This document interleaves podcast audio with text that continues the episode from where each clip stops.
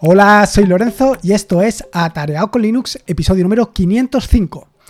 Tenía que llegar, tenía que llegar este episodio, pero tampoco te preocupes, no voy a estar insistiéndote en qué es lo que he hecho para instalar Arch Linux ni nada por el estilo. Simplemente quería comentarte cómo he llegado a Arch Linux, quería contarte un poco eh, qué es lo que he hecho para que mi migración de Manjaro a Linux no, haya sido ningún problema. Y luego quería hacer algunas correcciones sobre los episodios anteriores en los que, bueno, pues en los que cambié de Firefox a Brave y algún que otro detalle más. Así que este episodio del podcast es un poco para que veas, pues, como te decía, por un lado, qué me ha llevado esta migración, qué problemas he tenido, cómo he podido resolverlos de una manera relativamente sencilla y luego, por otro lado, pues corregir esos pequeños problemillas. Así que nada, vamos directos al turrón. Lo primero, algunas aclaraciones. El problema con Firefox. Bueno, como ya te venía comentando, esto de que Firefox, bueno, te pongo en antecedentes. En el episodio anterior, en uno de los episodios anteriores, te comenté que eh, había tenido que dejar Firefox eh, en concreto y también había tenido que dejar eh, Telegram porque tardaba muchísimo en iniciarse. Y tardaba muchísimo en iniciarse única y exclusivamente con i3. Y esto lo que me había llevado era pasar de i3 a NOM. Es decir, de tener de estar utilizando como escritorio por defecto i3 a estar utilizando NOM. Como ya aventuró más de uno, bueno, pues esto iba a ser una migración muy corta, porque ya aventuraban que tarde o temprano pues volvería a i3 y eso ha sido así, era preciso y era necesario. Eh, por defecto, últimamente me encuentro muy cómodo en i3, bueno, igual que con otros escritorios, pero con i3 me encuentro muy cómodo porque me muevo muy fácil con las ventanas y no necesito tener que utilizar tanto el ratón. Pero esto de migrar de Brave a Firefox y esto de no poder utilizar Telegram con la facilidad que era habitual, pues era algo que me estaba reconcomiendo por dentro. Pero tampoco te creas que investigue mucho. Gracias a todos aquellos que seguís este podcast, pues con ideas de unos, con los comentarios de otros, pues lo, lo, cierto es que ha sido algo realmente sencillo. Al final simplemente ha sido cuestión de desinstalar un paquete, y con eso ya tenía i3 funcionando a las mil maravillas, con lo cual he podido volver a Firefox. Y te estarás preguntando, ¿y por qué has vuelto a Firefox? Bueno, pues muy sencillo. He vuelto a Firefox porque me siento más cómodo trabajando con Firefox. Quiero decir, no encuentro ninguna de las ventajas, no encuentro ninguna ventaja en trabajar con Brave respecto a trabajar con Firefox. Al contrario, y esto es un poco, como te diría, es un poco llamativo, porque muchos de los que me habéis eh, dado la bienvenida al uso de Brave, lo que me habéis comentado es que, bueno, pues que me voy a quitar de encima los anuncios. Y no era precisamente por los anuncios por lo que yo me iba a Firefox, sino por esta lentitud a la hora de iniciarse. Y es que yo prefiero, sinceramente, Firefox más que nada porque rompe con el eh, navegador por defecto, que es Chromium vaya, es que debajo de Brave, debajo de todos los otros navegadores, lo que hay es básicamente Chromium. Con lo cual, volverme a Firefox ha sido una comodidad. Ya conté en el episodio anterior del podcast, o en uno de los episodios anteriores del podcast, en el que estaba hablando sobre eh, este gestor de notas tan espectacular que nos enseñó Ángel de Yugi, que es decir, sobre Silver Bullet, que con Brave había tenido muchos problemas para eh, que funcionara y sin embargo con Firefox funcionaba perfectamente. No solamente he tenido estos problemas con Brave, he tenido otros problemas adicionales que me han llevado pues precisamente eso, a volver a Brave. Ahora que no tengo problemas a la hora de iniciarse, bueno, pues tenía todo el sentido del mundo. Y luego por otro lado, eh, uno de los comentarios que yo he vertido siempre sobre Firefox y más bien sobre el tema de los anuncios, pues me lo recordó un lector o un oyente del podcast en el que hablaba sobre la política de Brave. Y es que una de las ventajas que todo el mundo aducía del uso de Brave es la restricción en cuanto al uso de o a, la, a que se muestren comentarios. Ah, perdón, a que se muestren anuncios. Yo esto de los anuncios em, soy como precisamente este lector o este oyente del podcast que decía exactamente, te voy a leer las palabras de él para no tergiversarlas. Dice, imagina que tienes una web que monetizas con publicidad. Bray, por defecto, te corta los ingresos, si la gente los puede desbloquear, pero pocos lo harían. Luego está lo de su publicidad. Ellos se llevan en el 70% y tú el 30% para dar propinas a los creadores de contenido que tú quieras. Me parece un modelo de negocio del todo injusto y que se aprovecha del contenido que hacen otros. Hace tiempo que no uso bloqueadores de publicidad.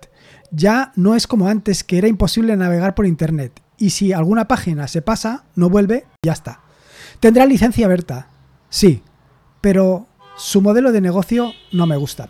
Y es que coincido plenamente con las palabras de este oyente del podcast o con este lector del, blog, con este seguidor de atareado.es. Lo cierto es que no he utilizado en mucho tiempo bloqueadores y sigo sin utilizar, nada más que cuando utilizo Brave, bloqueadores de anuncios. Y no utilizo bloqueadores de anuncios precisamente por lo que comenta este, esta persona.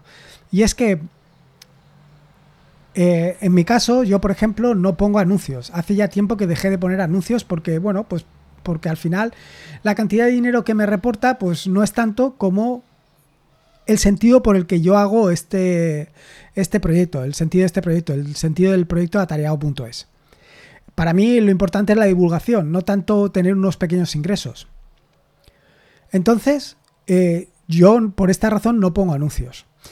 Que haya otras personas que pongan anuncios me parece completamente lícito. Y cuando tú estás bloqueando esos anuncios, realmente lo que estás es impidiendo esos ingresos. Entonces, tiene sentido que estés bloqueando esos anuncios para esta persona. Entiendo que hay sitios donde realmente es casi imposible eh, visitarlo porque la cantidad de anuncios que tienen es verdaderamente agobiante. Y en este sentido, bueno, pues para mí ver estos anuncios o visitar estas páginas no tiene sentido. Y hago exactamente lo mismo que ha comentado. Yo estas páginas he dejado de visitarlas. Y esto para mí sí que tiene sentido. Y además tiene todo el sentido justo siguiendo el modelo de... Eh, el modelo de negocio de Google. Google lo que mm, premia son las visitas a las páginas. Las páginas más visitadas se supone que están en los puestos más altos de, las páginas de Google, las páginas de búsqueda de Google. Bueno, aparte de los anuncios. Con lo cual, si tú visitas, si hay más gente que visita páginas que no tienen anuncios, bueno, pues tú estás promocionando precisamente esto. Y luego está eh, precisamente el otro comentario que hacía, y es que el modelo de negocio de Brave no me gusta nada. O sea, quiere decir que ellos se llevan el 70% y el creador del contenido solamente se lleva el 30%, me parece muy duro. Me parece realmente muy duro. Entonces, bueno, pues mi vuelta a Firefox pues tiene todo el sentido del mundo. Luego está el tema, esto por, el tema de la vuelta de, a Firefox y las razones y las implicaciones que todo esto tiene. Y ahora está tema, el tema de mi llegada a Linux. Bueno, lo primero es quitarle un poco de hierro al asunto. Y es que, bueno, pues ha habido una conmoción en la fuerza, o a lo mejor yo la he percibido así, por el hecho de que yo haya migrado de Manjaro a Arch Linux. Yo no lo veo tanto así la migración de Manjaro a Linux, tal como decía en Twitter Os Agarim, no me va a salir el nombre, pero bueno. Tal y como comentaba él, pues la razón eh, era algo casi obvio. El pasar de Manjaro a Arch Linux, pues era algo que se veía venir. Ya comenté en su momento cuáles eran las razones que me habían llevado a mí a la migración de, de Ubuntu a Manjaro. Y era precisamente los repositorios AUR. Y es que precisamente los repositorios AUR es lo que para mí más, o hacen más o le dan más sentido a la palabra comunidad. Gente que en un momento determinado dedican su tiempo única y exclusivamente a subir paquetes de otras personas, a compartir esos paquetes para que otras personas lo puedan utilizar. Eso para mí es el sentido de la comunidad. Y los repositorios AUR lo que me dan es acceso a una gran cantidad de aplicaciones con una facilidad de instalación espectacular y que, bueno, pues que me permiten probar muchas herramientas que de otra manera no podría probar.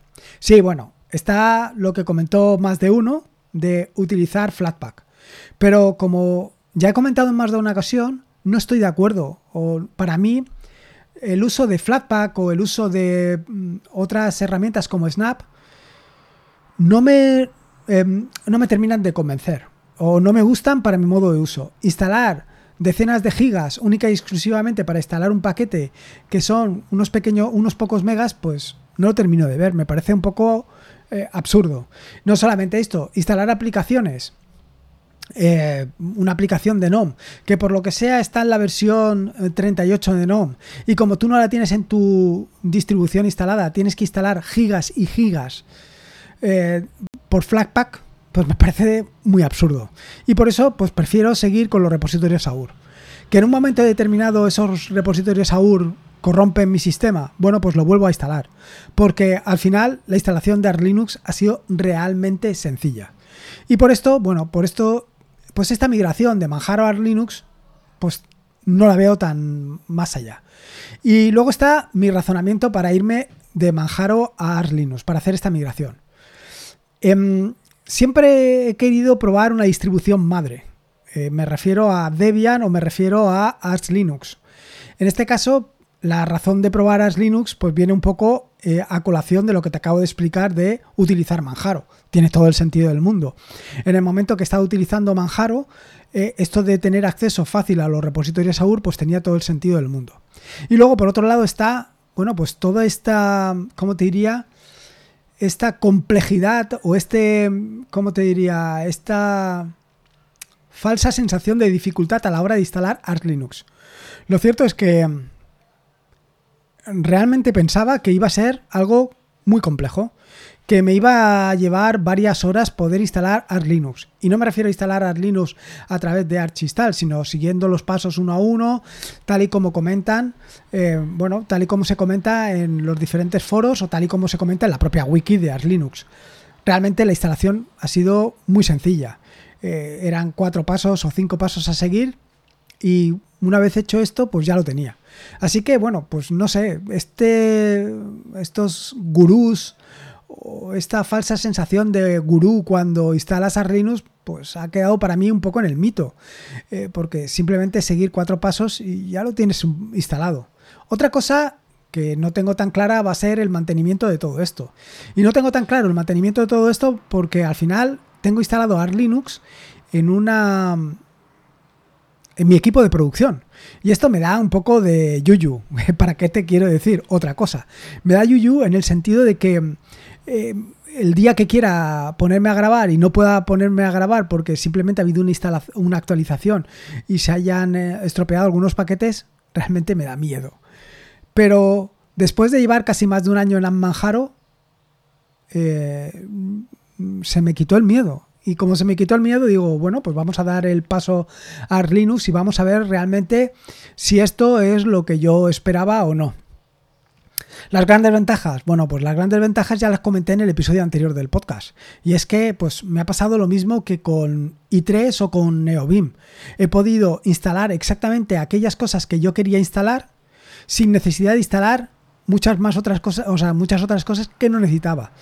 Y bueno, pues ha sido algo realmente sencillo. Y aquí vienen los misterios de la migración. Lo primero y más importante es que eh, tenía un segundo disco. Quiero decir, eh, mi Slimbook One son dos discos. El disco donde tengo instalado el sistema operativo y un segundo disco donde, bueno, tengo todos los documentos. Con lo cual, esa migración pues ha sido relativamente sencilla. No me he tenido que, que, preocupar, dentro de lo que cabe, de que fuera a perder todos esos documentos que he estado generando durante tantísimo tiempo. Ese segundo disco estaba ahí a salvo. Pero no solamente ha sido esta la principal razón. Luego están los dos files. Por supuesto, los dot files han sido una de las grandes ventajas a la hora de recuperar mi configuración en unos instantes. Básicamente ha sido coser y cantar. Y para esto, eh, una de las piezas fundamentales, y han sido básicamente tres piezas, ha sido YAT, YAT que es Y-A-D-M, que simplemente significa Yet Another Dot Files Manager, y estos Jet y estos eh, y este JADM es el último de las herramientas que estoy utilizando para gestionar mis dot files y que por supuesto me comentó otro oyente del podcast y que es increíble, es súper sencillo y además realmente es el flujo de trabajo que yo esperaba. Sin embargo, como ya comenté en un vídeo anterior, uno de los problemas que tiene eh, cualquier dot files es que en un momento determinado puedes exponer todas tus contraseñas a Internet. Y esto, evidentemente, aunque las tengas cifradas en un repositorio o las tengas como tú quieras tenerlas, es un problema. Y en este sentido, mi solución está o viene de la mano de eh, GoPass. GoPass es un gestor de contraseñas que está implementado en Go y que utiliza como backend o como eh, motor bajo el capó simplemente Pass y funciona perfectamente. GoPass en combinación con con JAT, eh, ha sido la herramienta perfecta para volver a recomponerlo todo y ponerme a funcionar con i3 en segundos. Y además ha sido así, en segundos. Y luego, por otro lado, estaba el, otro problemita, que son las claves. Tanto las claves GPG como las claves SSH. Eh, y es que al final tengo que acceder a, varios VPS que sabes que tengo distribuidos a lo largo y ancho del mundo. Con lo cual, eh, para acceder a esto, y como bien sabes, pues no utilizo mm, contraseñas. O sea, no utilizo eh, usuario y contraseña para acceder a esto. No utilizo estas credenciales, sino que utilizo clave público-privada. Y al utilizar clave público-privada, pues en algún momento tengo que recuperarlas. Bueno, pues estas clave público y privadas las tengo utilizando o las tengo guardadas utilizando Borg. Borg es mi gestor de backup por defecto, que además lo tengo preparado en un, eh, en un servicio que se ejecuta todos los días y que me permite no solamente guardar esto, sino guardar otros archivos, otros archivos esenciales para mí. Archivos esenciales como pueden ser, bueno, pues todos los trabajos que vengo haciendo, todas las aplicaciones que vengo haciendo, que si bien las tengo distribuidas en repositorios, pues lo cierto es que, bueno, esto de tenerlo en repositorios no te garantiza que tengas subido lo último de lo último. A veces, pues te vas sin haber hecho el último push y esto te puede llevar alguna que otra sorpresita. Y luego, por último, por supuesto, para poder tenerlo todo esto funcionando de una manera relativamente rápida, ha sido i3. Una de las ventajas que tiene i3 es que todos sus archivos de configuración son archivos de configuración en texto plano. Con lo cual, poner en marcha i3, teniendo en cuenta que estoy utilizando YAD, este gestor, bueno, que estoy utilizando .files, con independencia del gestor de .files que utilice, con la combinación con GoPass y la combinación con Borg, pues ya te puedes hacer una idea que ha sido relativamente sencilla. Y por último viene el amigo Neobim. Y es que, claro, como vengo comentando en, los últimos episodios del podcast, bueno, Neobim es mi herramienta por defecto. Eh, volverlo a poner en marcha ha sido algo relativamente sencillo. Y te digo relativamente sencillo porque eh, una vez puesto en marcha y dado que no tengo todo perfectamente configurado en NeoBeam, he tenido que instalar pues algunos paquetes complementarios. Que esto lo solucionaré en futuras versiones de mis dot files para NeoBeam. Pero bueno, tenía que hacerlo. Era preciso y era necesario hacerlo de esta manera. Pero no ha sido nada complejo. Para esto he utilizado Leitchi y Mason que está también eh, perfectamente explicado en mis dos files. Una vez instalado, instalado y, Mason, con Mason puedes instalar pues tanto los linter como los, eh, depuradores, etcétera, etcétera. Así que volver a trabajar con Rust en eh, mi equipo con Arch Linux ha sido algo bastante sencillo. Te lo digo sinceramente. No ha sido nada complejo. No te diría que ha sido tan sencillo como instalar em, Linux Mint, pero no te quiero decir que sea tan complejo. Si no es por el entorno de escritorio gráfico que he instalado, si solamente hubiera instalado i3, todavía ha sido realmente muy sencillo. Pero bueno, estos son pequeños detalles. Y llegados a este punto te estarás preguntando, ¿y entonces Arch Linux es para todos? Pues mm, yo te diría que sí, fíjate lo que te digo. Me atrevo a aventurarme en esto. Y me atrevo a aventurarme en esto de que Arch Linux es para todos con la excepción de la instalación.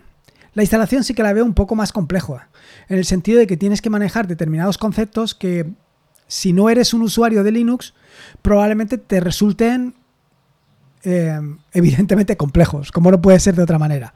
Pero si sigues este proyecto, si sigues el proyecto atareado.es, seguro que puedes encontrar suficientes recursos para dominar todos los conceptos que necesitas para instalar Arch Linux. Y si no, bueno, pues poco a poco sigue el proyecto que seguro que vas a encontrar nuevos conocimientos. Dicho esto, una vez instalado Arch Linux, el resto, el mantenimiento y por el momento, pues simplemente es actualizar los paquetes y ya está. No dudo que tarde o temprano me tenga que enfrentar a alguna actualización que me lleve un dolor de cabeza, pero por el momento, durante el tiempo que lo llevo, pues realmente no me he encontrado nada extraño. Así que, bueno, te lo recomendaría. Pues igual que cualquier otra cosa, igual que te digo con i3 o con Neobim, Si lo que quieres es realmente aprender Linux, sí, porque te va a permitir meterte hasta la médula dentro del mundo de Linux. Pero claro, te tienes que o tienes que estar suficientemente eh, concienciado de que quieres hacerlo, porque si no, probablemente sea una frustración para ti. Y no lo digo por nada, no lo digo porque para mí haya sido una frustración, lo digo porque entiendo a aquellas personas que quieren empezar a trabajar con Linux, se enfrentan con todo esto y lo que dicen es, esto no es para mí. Pero no, hay otras distribuciones que son tan sencillas de instalar que, bueno, mucho más sencillas de instalar que Windows o que cualquier otro sistema operativo. Te lo digo con total sinceridad. Así que nada, te invito a que si quieres profundizar en el mundo de Linux, pues lo pruebes. Aunque sea en una máquina virtual. ¿Qué diantres? Es sencillo. Y nada más, eso es un poco lo que quería contarte. Ya te digo que no quería profundizar en el mundo de la instalación de Linux. Esto ya lo tomaré en un episodio posterior del podcast en el que entraré en detalle cómo lo he hecho. Aunque ya te he dejado algunas pistas. Ya has visto que, bueno, pues tenía ahí eh, la recámara este segundo disco. Y luego esto de gestionar mis archivos con los dos files, bueno, pues ha sido algo relativamente sencillo. Y nada más. Esto es un poco lo que quería contarte. Espero que te haya gustado este nuevo episodio del podcast y si puedes, esa valoración en Evox, en Apple Podcasts, en Spotify, pues me va a venir fantástico. Recordarte que este es un podcast de la fantástica y maravillosa red de podcast de sospechosos habituales, donde puedes encontrar fantásticos y maravillosos podcasts. Y ahora, además, están en Telegram. Están, no, estamos en Telegram. O sea que, puedes ir, irte también allí a darme la turra. Puedes suscribirte en el, en el, puedes suscribirte a la red de podcast de sospechosos habituales en fitpress.me barra habituales. Y por último, y como te digo siempre, recuerda que la vida son dos días y uno ya ha pasado, así que disfruta como si no hubiera mañana. Y si puede ser con Linux, y en este caso con Arch Linux, mejor que mejor. Un saludo y nos escuchamos el próximo jueves. Hasta luego.